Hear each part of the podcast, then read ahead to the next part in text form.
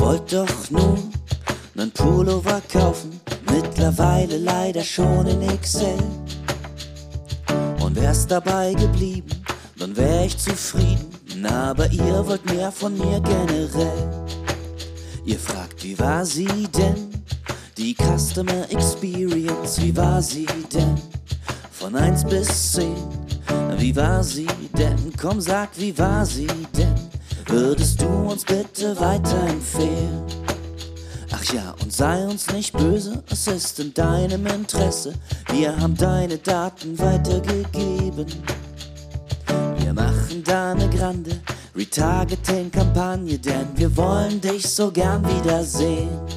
Ist das denn notwendig? Ist das denn notwendig? Ist das denn notwendig?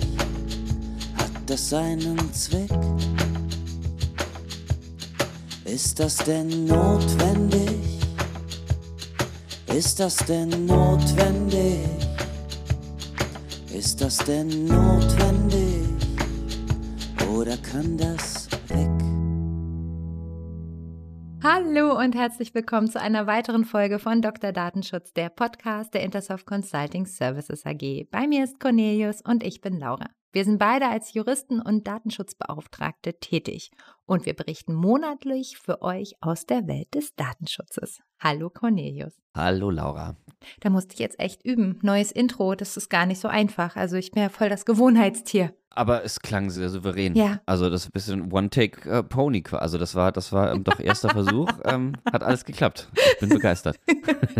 ja, fake it until you make it. So, das nächste Mal klappt es noch besser. Ja, wir sind wieder zusammen. Wir haben eine neue schöne Folge und einen kleinen, ja, so ein Potpourri an Themen, was uns die letzten Wochen beschäftigt hat. Und ich würde mal sagen, wir fangen einfach mal mit äh, so einem kleinen Datenschutzknaller an. Da gibt es gar nicht so viel zu sagen, aber dennoch wollen wir kurz drüber reden. Wir haben ja über den Zustand nach Schrems 2 mehrfach schon berichtet. Also was ist da eigentlich passiert? Der EuGH, Datenschutzaktivist Max Schrems, ihr, ihr erinnert euch bestimmt alle und beschäftigt natürlich seither die Datenschutzwelt. Wir haben auch die neuen Standardvertragsklauseln besprochen, als sie rauskamen.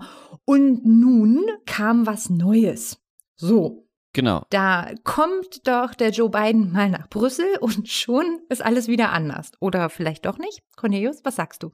Hat er mit, mit unserer Ursula, Ja, ja, haben sie feierlich verkündet. ja. Ist auch schon wieder ein bisschen her, aber Ja. die Ereignisse überschlagen sich ja. Also hat gesagt, jetzt, es wird ein neues Vertragsabkommen aufgelegt Ja. und endlich und alles ähm, neu macht der, macht der März quasi.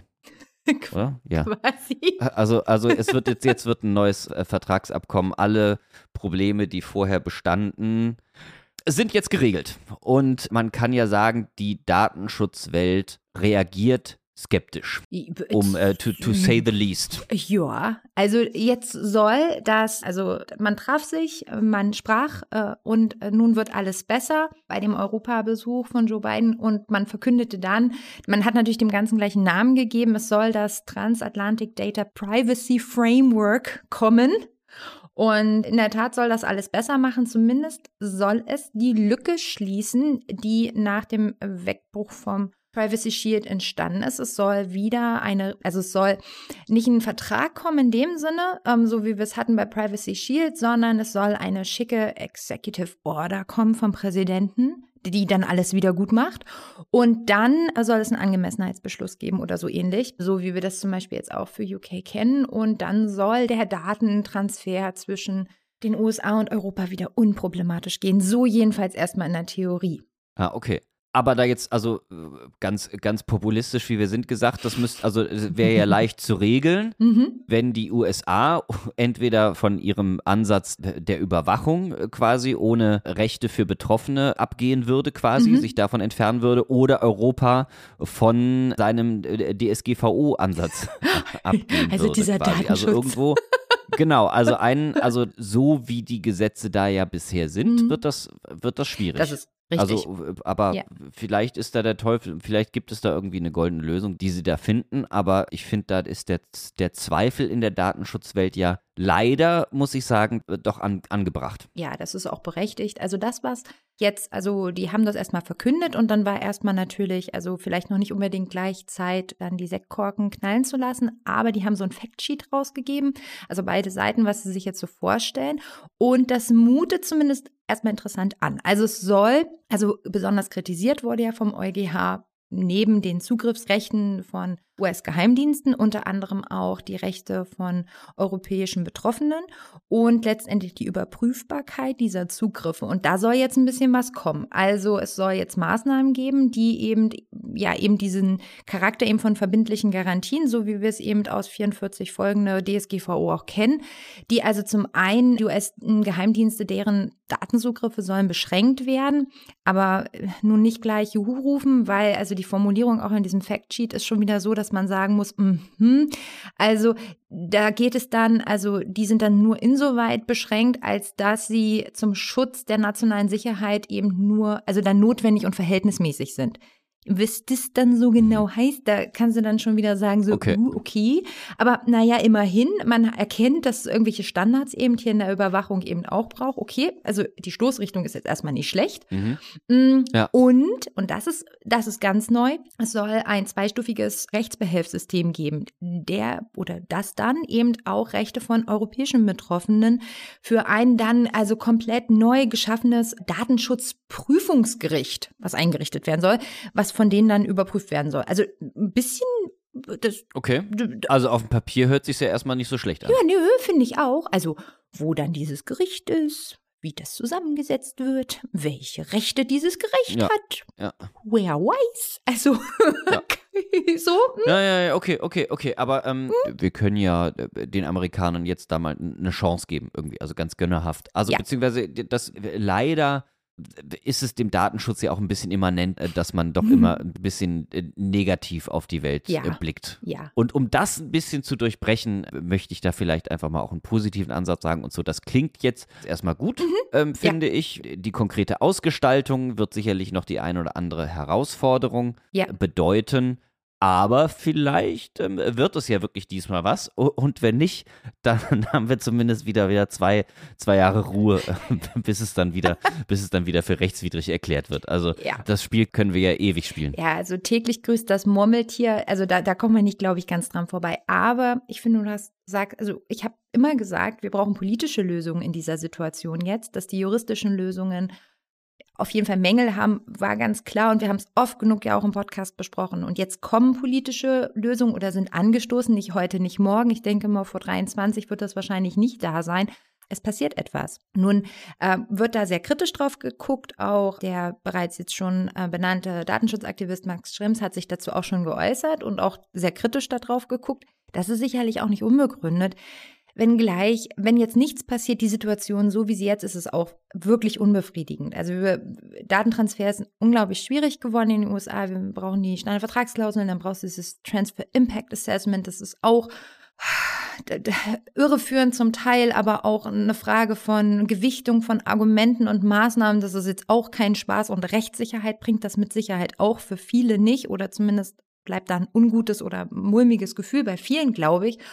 Und das könnte auf jeden Fall also ich bin, ich bleibe optimistisch so und gehe ein bisschen von meinem ja. hohen Daten, europäischen Datenschutzrost, ich komme ein bisschen runter und hoffnungsvoll und so. Ja, ist doch gut. Und ich meine, und irgendwann werden wir uns ja doch irgendwie einigen müssen. Ja. Denn wir, wir können ja nicht ständig in einer sich äh, globalisierenden und immer weiter vernetzteren Welt ja. ständig vor solche äh, Transferprobleme gestellt werden. Das ist ja doch dann ein bisschen rückschrittlich, ja. wenn man irgendwie sagt, nee, der sitzt da, deswegen geht das nicht. Äh, deswegen darf, dürfen da jetzt die Daten nicht übertragen werden. Das ist, Absolut. da sind die USA noch das kleinste Problem. Da gibt es ja, ja. sicherlich noch ein paar Pappenheimer mehr, wo das sicherlich noch kritischer zu betrachten ist.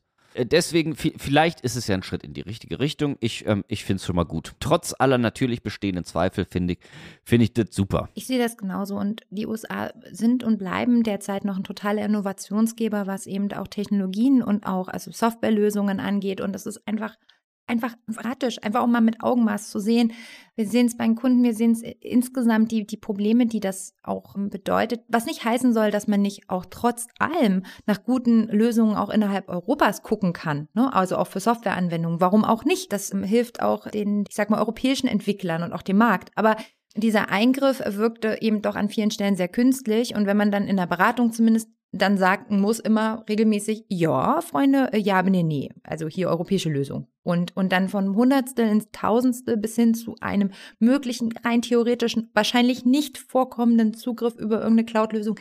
Ah, das ist schon ganz schön anstrengend. Ja, und dass das auch immer dann eigentlich so ein Argument äh, sein muss, was man dann doch als Datenschutzberater anbringt. Ja, Irgendwo absolut. auch, ne? Wo man sagt so, ah, Freunde, ihr habt jetzt da die 1A-Lösung, die klippt super, dann gibt es noch die B-Lösung. Die ist jetzt nicht ganz so super, aber da stehen die Server in Europa oder das ist ein europäisches Unternehmen. Das ist ja auch nicht, also da fühle ich mich jetzt auch nicht wohl dabei. Nö, sehe ich nicht so. Ja. Ja, und man ist dann auch schnell vom Hundertstel ins Tausendstel, ne? Weil dann ist du, hast du vielleicht eine europäische Lösung. Ich erinnere mich an eine sehr, sehr anschauliche Folge von Stefan Hansen Öst, ähm, der ja auch bei uns schon mal Gast war, der, noch, der mal aufgezeigt hat, warum bestimmte Lösungen in Europa am Ende doch keine europäischen Lösungen sind, weil dann irgendwelche Subdienstleister sind und welche Probleme das auch hervorrufen kann, wenn man das wirklich zu Ende denkt. Ich hatte das mal ganz au- anschaulich auch in seinem Podcast dargestellt oder in seinem Blog. Ich bin nicht mehr ganz sicher. Äh, auf jeden Fall, ja, liebe Grüße in den wahren Norden. und, und, und ich weiß es noch ziemlich genau. Und da denke ich mir dann so, ja, das sind die Probleme, fangen da erst an. Und wenn man das wirklich zu Ende denkt, und da ist auch ein konsequentes zu Ende denken auch im Zweifel notwendig. Und man, da ist man echt der Showstopper. Und, und das sind einfach auch dann sehr pragmatische Probleme, auf was noch bezahlbar ist und so. Äh, Ach, das ist ein schwieriges Feld. Also eine Lösung wäre schön und ich bin auch ehrlich, ähm, wenn es eine gäbe und die ist dann erstmal, ist erstmal da und dann ist noch kein Max Schrems gekommen, der bewiesen hat, dass es nicht geht mit einem neuen EuGH-Urteil, würde ich das da auch knallhart drauf stützen. Muss ich ganz ehrlich sagen, ist doch klar. Ganz pragmatisch. Ja. Ja, ja, und mit ein bisschen Glück, weißt du, sind es nicht zwei Jahre, sondern eher fünf. Ja, vielleicht, vielleicht haben wir auch noch ein bisschen Ruhe. Ja. Also wir, natürlich haben wir keine Ruhe, aber vielleicht haben wir da Ruhe. Wir haben natürlich nie Ruhe. Das ist ja ganz klar, weil Datenschutz ist super lebendig, es passiert jede Woche ein Kracher nach dem anderen, ist ja wohl klar. Was war denn dein Höhepunkt so die letzten Wochen? Mein Höhepunkt die letzten Wochen, Mhm. das war ein, äh, ein BGH-Urteil. Ich meine, so viele Mm. BGH-Urteile zum Datenschutz gab es jetzt natürlich nicht, aber Nee. ich fand dieses Urteil vor allem interessant, weil es mich emotional angefasst hat. Denn Okay. unabhängig irgendwie von der Rechtslage Ja, hat man ja doch bei Urteilen irgendwie eine Meinung dazu. klar. Also Okay. äh, Hm? oftmals. Ne? Manchmal ist man sich auch nicht so ganz sicher, aber man hat eine Tendenz, wo ich Mhm. sage so, okay, das Urteil kann ich jetzt, wenn nicht auch rechtlich, doch zumindest emotional nachvollziehen. Oder Ja. ich kann es rechtlich voll nachvollziehen und sage so, alles klar, es führte keinen anderen Weg dabei, obwohl es vielleicht so ein bisschen ein Geschmäckle lässt. Und jetzt hat der BGH ein Urteil zum Auskunftsanspruch gefällt, wo ich nicht, also einfach nicht weiß, ob ich das jetzt unabhängig davon, ob das rechtlich in Ordnung ist oder nicht, ob ich das gut finde oder nicht. Und Okay. äh, ganz plakativ gesagt, es geht ein Mieter, bekam mit seiner Hausverwaltung Ärger, weil sich jemand beschwert hätte, da ist hier Geruchsbelästigung, Ungeziefer im Treppenhaus und dafür wäre, also irgendjemand anderes hatte sich offensichtlich über ihn beschwert und deswegen sollte das kontrolliert Genau. werden. Genau. Und äh, lange Rede, kurzer Sinn, der ganze Auskunftsanspruch geht im Grunde dann jetzt auch darum, ob denn dieser Auskunftsanspruch des Mieters auch den Namen des Anschwärzenden quasi Genau. umfasst. Also gibt es natürlich auch eine Interessenabwägung und natürlich nur, weil der BGH das jetzt in diesem Fall so entschieden hat, in dem Fall hat er nämlich gesagt, nee, nee, es stehen da keine In- Interessen des anderen Betroffenen wider, sondern es gibt auch wirklich durchaus eine Rechtsgrundlage, um den Namen dieses Denunziators zu nennen. Denunziators. Äh, Denunziant. ja, nein, das, Der da. das ist ja, in dem Fall war es ein Denunziat, der Denunziator. also, und ähm, ja, unabhängig davon, dass ich das schwierig finde, Mhm. da so, so eine jedes Mal, also wie, wie stellt sich der BGH das vor, dass jede verantwortliche Stelle dann bei solchen Fragen dann jedes Mal eine tiefergehende Interessenabwägung macht, welche äh, Rechte jetzt höher zu Mhm. also da, da kann man ja nur auf die Schnauze fliegen, so oder so. Ne? Da, da wäre vielleicht ein bisschen mehr Klarheit wünschenswert gewesen, aber ganz unabhängig davon, ob jetzt dieser Auskunftsanspruch berechtigt ist oder nicht, oder der Name des, äh, des Denunzianten genannt werden Ja. muss oder Ja. nicht, bin ich mir gar nicht sicher, ob ich das gut finde oder nicht. Denn da schlagen irgendwie rein emotional doch zwei Herzen in meiner Brust. Auf der einen Seite denke ich so, ja, dann wird jetzt diesem lästigen Denunziantentum auch mal irgendwie so ein bisschen äh, ein Riegel vorgeschoben. Ne? Also dann, ist, sobald es irgendein Problem gibt, laufe ich zu Mama oder zur Hausverwaltung mhm. irgendwie und sage, nee, nee, nee, nee, nee, nee, nee. Ne? Und wenn ich, wenn ich wüsste, wenn ich wüsste, dass mein Name genannt mhm. wird, dann würde ich mir das, dann überlege ich mir das vielleicht zweimal. Ja. Oder, ne, also dann bin ich nicht dieses, dieses, dieses aus der, aus der Deckung schießen, hat ja durchaus auch etwas, also etwas, finde ich, Verwerfliches. Also das bin ich jetzt nicht unbedingt der große Fan von. Ja, und das kann ja auch durchaus für, zu, für Unfrieden. Also das auf der Seite, auf, auf der Seite finde ich es gut, dass da mal da ein bisschen dazwischen geschossen wird. Aber das kann natürlich auch auf der anderen Seite ja auch schwierig werden. Ne? Es kann ja auch wirklich sein, dass es gerade in so, in so Mietparteien irgendwie Häuser, dass es ja auch wirklich eine, eine äh, Drangsalierung gibt. Also ich äh, mag ja nur an das, also es gibt so eine Spiegel-TV-Reportage über die über ähm, die Ramos, glaube ich, oder irgend sowas, die dann ein ganzes Miethaus oder, oder zumindest einer, einer ja. aus dem Ramo-Clan mehr oder weniger das ganze Miethaus äh, äh, terrorisiert. Mhm. Und dementsprechend, es kann ja doch durchaus Fälle geben, wo man vielleicht auch einfach sagen kann, Kinders, ich möchte hier wirklich nicht, dass mein Name genannt wird. Und das sorgt für große Probleme, wenn mein Name jetzt genannt werden wird. Ja. Ja. Und da müsste dann jedes Mal die Hausverwaltung sagen, ah, wie ist jetzt die Gewichtung? Mhm. Also im Grunde eine Grundrechtsprüfung, die da doch vorgenommen wird zwischen den einzelnen Interessen, das halte ich dann für ein bisschen viel. Und vor allen Dingen dann sagen sie, nee, der BGH hat gesagt, wir müssen den Namen nennen, deswegen wird der Name genannt und dann gibt es da Bambule vor der Haustür oder was und dann hätte der BGH in dem Fall vielleicht entschieden, nee, also da hättet ihr den Namen nicht nennen müssen. Also deswegen, ich glaube, da gibt es auch keine Lösung, aber das, äh, also es hat mich so ein bisschen emotional angefasstes Urteil, weil ich da auch nicht weiß, was da eine super Lösung ist. Naja, also ich war erst so ein bisschen also ich kann das durchaus nachvollziehen. So mein erster Eindruck war auch, hm, hier gibt jemand Angaben und ist das nicht auch vielleicht ein Stück weit schutzwürdig? So ein bisschen, ich sag mal so ein bisschen wie beim Whistleblower, ne? Dass man sagt, jemand gibt mhm. Informationen mhm. weiter, die vielleicht auch kritisch sind, die auch eben auch nachteilig für den Whistleblower sein können. So ein bisschen wie jetzt dein letztes Beispiel. Aber ich fand die juristische Argumentation erstmal überhaupt, die fand ich sehr konsequent vom BGH und nicht jede Auslegung des BGHs der letzten Jahre im Datenschutz hat immer zu Freudenschreien bei mir ge geführt. Mhm. Und ja, hier war es ja so, wir hatten ja, also wie ja immer, wenn etwas beim BGH landet, im Regelfall hast du erstmal ja Instanzen vorher. Und die Instanzen vorher hakt, dass Auskunftsanspruch oder das Auskunftsbegehren beruht ja auf Artikel 15 DSGVO, also beziehungsweise Absatz 1, um genau zu sein. Und wir haben in Absatz 4, mhm. und da haben ja die anderen Gerichte vorher argumentiert juristisch. Die haben ja gesagt, Absatz 4 wäre hier analog anzuwenden. Und zwar in Absatz 4 ah ja, wäre, ja, ja, da ist eine Argumentation in Absatz 4, die im Prinzip sagt, dass Datenschutzinteressen Dritter eben zu berücksichtigen wären. Und die haben eben, also die vorherigen Gerichte haben so argumentiert und deswegen ja auch zulasten des Klägers entschieden in den vorherigen Instanzen. Und der BGH sagt hier ganz klar, nee, Freunde, Wortlaut. Ich meine, ich finde es immer so heiß, wenn der BGH mit Wortlaut argumentiert. Aber okay, hier ist jetzt mal Wortlautargument, also wirklich klassische juristische Auslegungsmethode und sagen, Absatz 4 findet nicht Anwendung auf Absatz 1. Absatz 1, also den Auskunftsanspruch unrechtmäßig begrenzen, das ist überhaupt nicht vorgesehen von der DSGVO. Das ist einfach, ein, also wenn man den begrenzt, muss das gesondert begründet werden.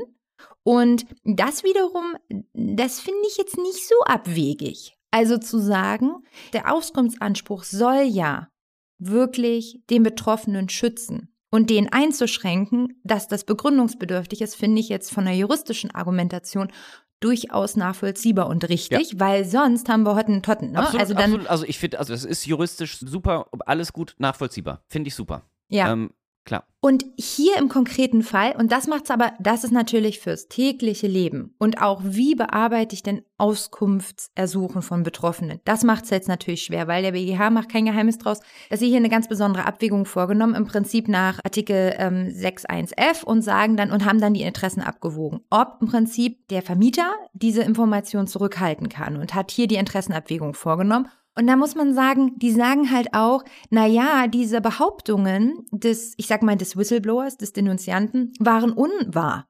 Und die waren überprüfbar und deswegen ist er auch weniger schutzwürdig. Das ist natürlich eine totale Einzelfallbetrachtung und da schließt sich natürlich auch ein Stück weit der Kreis zu dem, ja. was du eben gesagt hast. Denn das ist die Konsequenz. Die Konsequenz ist, dass es eine absolute Einzelfallbetrachtung ist und bleibt. Wir haben hier nicht one size fits all.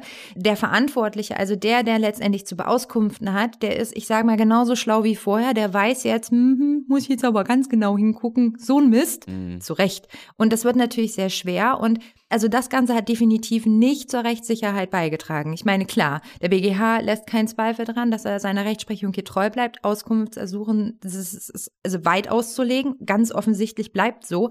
Aber das macht sich für den Einzelfall unbedingt leichter. Also irgendwelche Zusicherungen von Vertraulichkeit an sich reichen jedenfalls offensichtlich nicht aus. Also das lernen wir daraus. Also wenn ihr Sachbearbeiterin Alice Müller gesagt hat zu Denunziant, ah, hier, das ist ganz vertraulich, Nee, reicht nicht. Also und reicht ja. auch für unseren potenziellen ja. Denunzianten nicht. Also der, der vielleicht auch wirklich, ja, Denunziant ist ja so negativ besetzt. Ich bin ja eher für Whistleblower, falls da ja auch, also Substanz ist.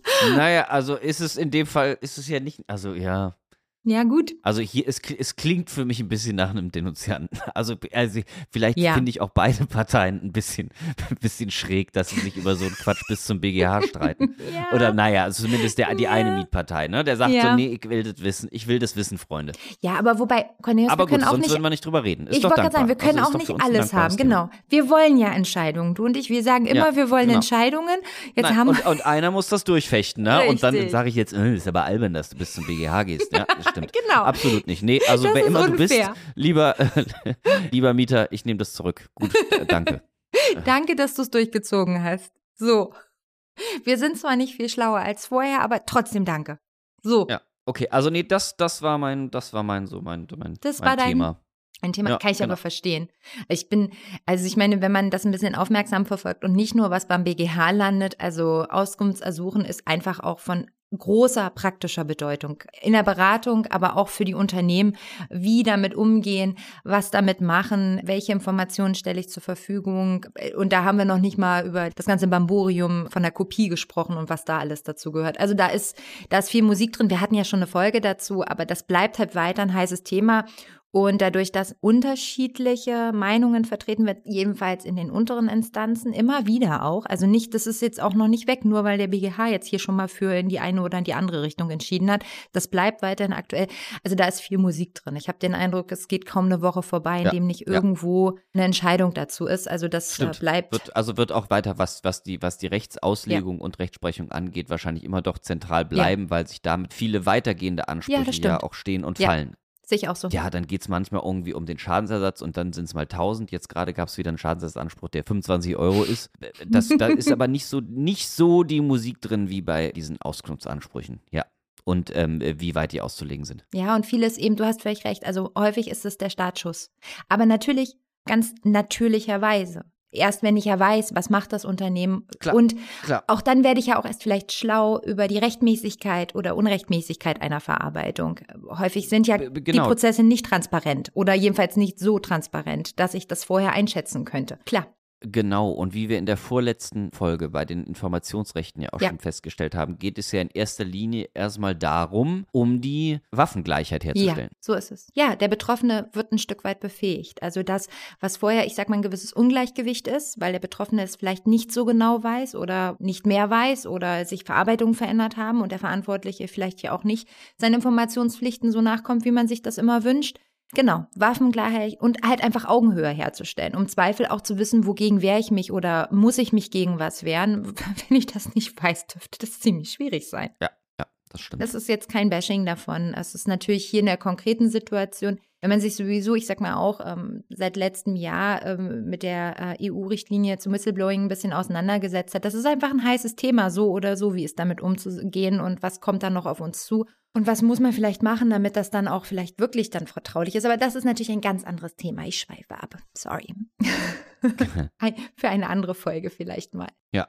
Ansonsten. Ansonsten, kleines Schleifchen wollen ja, wir noch um diese Folge drehen. Was ist denn noch passiert, Laura? Ähm, ich freue mich ja immer, wenn sich unser Bundesdatenschutzbeauftragter zu Wort meldet. Das finde ich immer sehr spannend, zumal er einfach, also das ist, ähm, das ist jetzt wirklich ernst gemeint. Ich finde einfach, dass er mit einer Prise Humor auch an seine Rolle und auch, was er da auch durchzusetzen hat, rangeht, was, äh, wenn man ein bisschen im Thema steckt, durchaus auch einen Unterhaltungswert hat. Er zauderte nämlich auch nicht mit Kritik und hat vor kurzem gerade seinen Tätigkeitsbericht veröffentlicht. Und das ist, also, das ist jetzt nichts leichte Lektüre mal so eben nebenbei. Also über auf knapp 140 Seiten stellt er die Arbeit des letzten Jahres dar, also 2021. Und aber ich, ich kann dafür durchaus mal werben. werben. Also mal, wir sehen, dass wir natürlich einige Themen hier mal rausgreifen können, aber es lohnt sich auch so mal reinzugucken, unabhängig davon, dass er irgendwelche Comics eingearbeitet hat, was schon Unterhaltungswert an sich darstellt. Er hat, findet einfach häufig den richtigen Ton, auch den und auch seinen Gegenüber in anderen Behörden einfach auch mal wirklich auf die Finger zu schauen. Und ich habe davor sehr viel Respekt, weil nicht nur der Datenschutz auch seine Rolle regelmäßig in die Kritik kommt, äh, dass der Datenschutz eben verhindert oder das ginge nicht wegen des Datenschutzes und so weiter und so fort. Und auch das thematisiert er wieder und sagt eben ganz klar, wenn seine Behörde zu spät eingebunden wird, also das ist eine der größeren Kritikpunkte, auch von Gesetzesvorhaben vor allen Dingen. Also da werden, wird wirklich auf die Finger von Kollegen geguckt. Wenn er zu spät eingebunden wird, dann kann er so nicht arbeiten, beziehungsweise oder nicht so arbeiten, wie er gerne wollen würde. Und das ist natürlich ein Thema, das kennen Datenschutzbeauftragte und Datenschutzberater im Kleinen und da schlägt er sich genau mit dem gleichen Thema rum. Wenn also quasi alles schon entschieden und fertig ist und ähm, weiß ich nicht, die, weiß ich nicht, HR-Abteilung auf einen zukommt und sagt, so, wir haben super duper neues Tool, Cornelius, das wollen wir ab morgen haben, sag mal ja. Ja. Das ist für äh, ja. Ulrich Kelber genauso Mist wie für den Datenschutzbeauftragten im Unternehmen oder den Datenschutzberater. Das ist das Gleiche in Grün. Das ist so ein Punkt, das thematisiert er. Er sagt aber auch zum Beispiel, wie viele Beschwerden ihn erreicht haben, wie viele Datenschutzverstöße gemeldet worden und was alles, also wie die bearbeitet wurden. Also das ist schon mal ganz spannend. Er lobt auch, wenn es angezeigt ist, aber fairerweise, also so viel Lob enthält dieser Bericht, also dieser 30. Tätigkeitsbericht von ihm nicht. Das ist aber wahrscheinlich auch, wäre wahrscheinlich auch ein bisschen langweilig, wobei wäre ja auch cool, ne? Also ja, ist auch nicht sein Job wahrscheinlich auch. Nee. Er muss ja eh den, den Nein, er soll schon die Finger in die Wunde legen und das finde ich auch richtig. Dazu gehört also ganz besonders natürlich pandemiebedingte Datenschutzkuriositäten, so würde ich das mal sagen, sowohl in der Gesetzgebung, und da ist er sehr, sehr ausführlich, wenn da irgendwelche Verordnungen rausgegeben wurden, aber auch die Sinnlosigkeit von Datenerhebungen und Weiterverarbeitungen zum Teil, bei denen er ganz klar sagt, also ob das eben die Meldungen von Krankenhäusern zum Beispiel bei Corona-Erkrankungen sind, warum die namentlich erst an die eine Behörde, um dann an die nächste Behörde, um dann zum RKI zu kommen. Das benennt er eben auch und sagt, das ist totaler Quatsch. Er versteht es nicht, es ist nicht datensparsam, es war nicht notwendig, da hätte man von Anfang an anonym arbeiten können. Mhm. Im Übrigen hätte es wahrscheinlich das gesamte System auch entlastet. Also Datenschutz ja. als Befähiger und Entlaster. Mensch. Ach, schön. Ja, schön. ne? da habe ich auch gedacht, so gar nicht mal so blöd. Ja, das so, das waren so ein bisschen, das waren so die Punkte überhaupt so der Umgang mit Gesundheitsdaten fand ich ganz spannend und ja und äh, überhaupt also dieser große Appell Datenschutzbeauftragte ihn, aber auch im generell frühzeitig einzubinden, das äh, fand ich sehr sympathisch.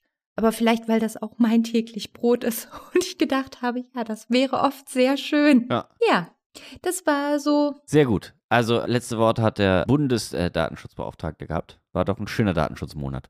Ja, da ist oh, ein bisschen was passiert. Ach ja, und was, wofür ich Werbung machen möchte, für alle, die äh, Kinder, ich sag mal so im Alter bis so 12, 13, ich weiß gar nicht, darf man Werbung machen? Ach, ich mache das jetzt einfach mal. Der Bundesdatenschutzbeauftragte, beziehungsweise ja, seine Bundesbehörde, hat ein Pixie-Buch rausgebracht für Kinder zum Datenschutz. Das war ganz lange vergriffen, das gibt's wieder. Das finde ich total toll. Ich wollte es nur mal erwähnen. Okay. Ich glaube, das erklärt Datenschutz in der Weise, da versteht es auch der Letzte. Super. Ich kann es nur empfehlen, du kannst mal wieder umsonst bestellen. Ja. Das ist total cool. Sehr gut. Werde ich, werd ich gleich jetzt machen. Ja, das dachte ich mir. So, Cornelius, ja. dann weißt du endlich, ja. wie das mit dem ich, Datenschutz geht. Ich endlich mal verstehe. Ja. Ein Ärgernis. Aber dann endlich in Wörtern, die ich verstehe. Ja, mit Bildern vor allen Dingen. Ganz viele Bilder. Wenig Text. Das ist wichtig. Ich mag mhm. Bilder. Ja. Mhm. Na gut, äh, Schluss mit der Werbung. Jetzt noch ein kleines bisschen Werbung für uns. Wir freuen uns natürlich immer über eure Anregungen, natürlich auch eure Kritik. Kommentiert dafür gerne den Podcast oder gebt eine Bewertung bei Apple Podcast oder auch bei Spotify ab. Empfehlt uns gerne auch weiter an andere interessierte Hörer. Wir freuen uns über jeden, der zu uns findet. Außerdem freuen wir uns über jeden einzelnen Abonnenten. Wir planen jetzt schon die nächste Folge. Es bleibt also spannend. Ansonsten findet ihr detaillierte Infos zum Datenschutz auf unserem Blog unter www.dr-datenschutz.de oder auch jederzeit bei Twitter unter dem Namen Dr. Datenschutz. Ja, und dann freuen wir uns aufs nächste Mal. Schön, schön, gut. Tschüss. Tschüss.